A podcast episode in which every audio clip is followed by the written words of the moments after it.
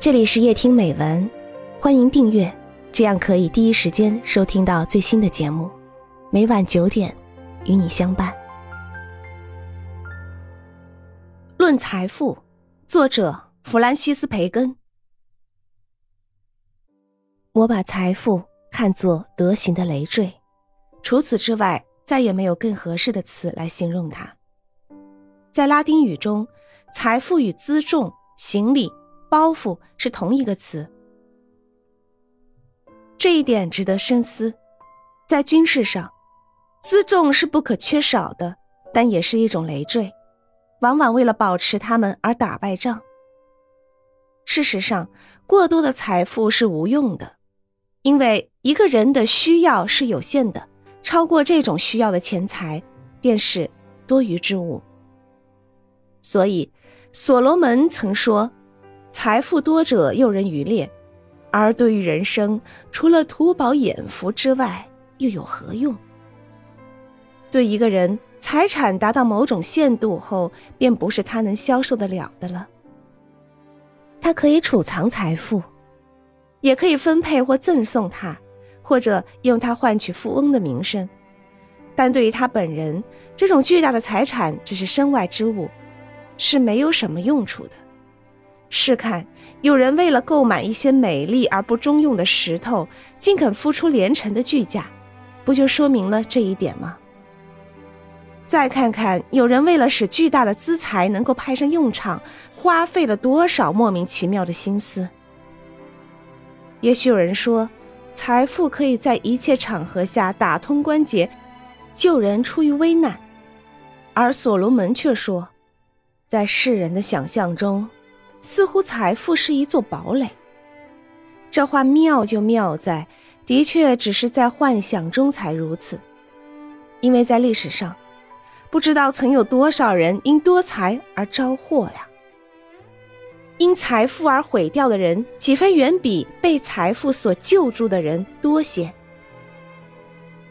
不要梦想发横财。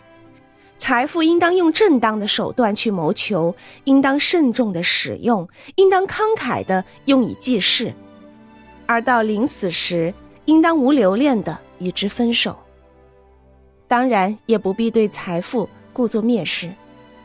西塞罗评价罗马人波斯马斯曾说：“他追求财富，但不是为满足私欲，而是要得到一种行善的工具。”这是一个好箴言，而所罗门的告诫也是值得记取的：想发横财者，必堕于不义之术。神话中告诉我们，当财富之神普鲁塔斯接受丘比特的派遣时，他步履蹒跚，行走迟缓；但是当他接受了死神普鲁陶派遣的时候，却跑得飞快。这个故事是说。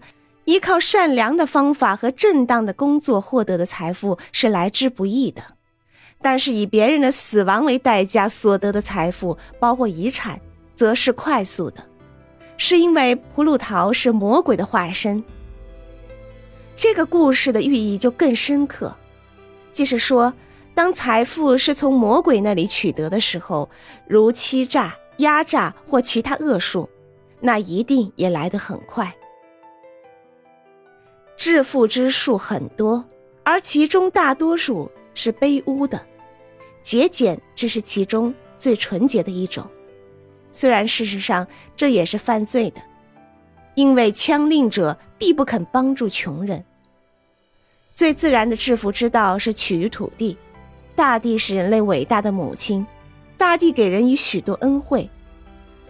但如果只靠种地想致富，就未免太慢了。如果把财产投资于大地和矿产上，财富倒可以得到迅猛的增值。我认得一位贵族，他是当今最富有的人，因为他同时是大草原、大牧场、大森林、大煤矿、大铝矿、大铁矿和许多其他产业的主人。所以，对于他，大地就仿佛一条源源不断的财富之河。有人认为挣小钱难，挣大钱却容易，这也是有一定道理的。增值财富需要本钱，本钱愈大，得利愈多，所以富者可以愈富。但一般人只能规规矩矩的挣钱，一要靠勤俭，二要靠公平交易博得正直无欺的声望。依靠卑劣得来的财富是肮脏的。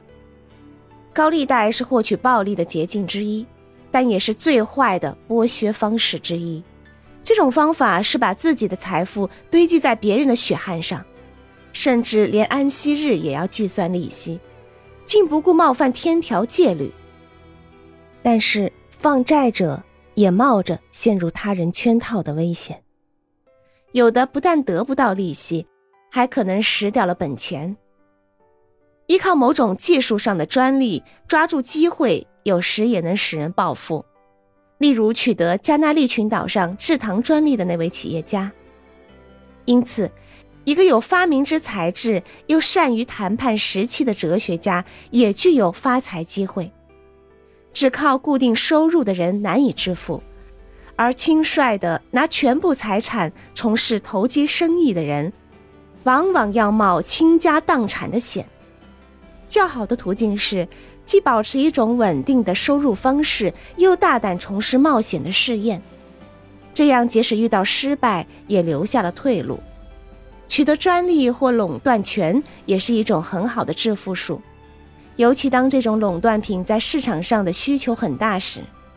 替人做事挣酬金固然是正当的，但所做的事不要涉及卑劣才好。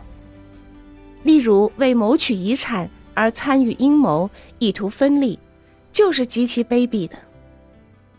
不要信任那些自称蔑视财富的人，因为他们之所以蔑视财富，也许只是因为他们没有财富。假若他们一旦搞到钱财的话，恐怕没有人比他们更敬奉财神了。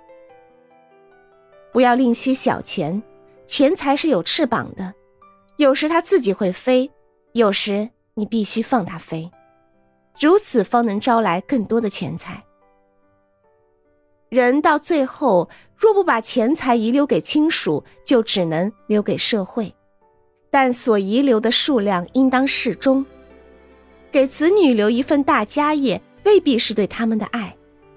如果他们年轻又缺少见识的话，那么这份家业可能招来许多阴职，环聚在他们身边。把他们当作被围捕的猎物。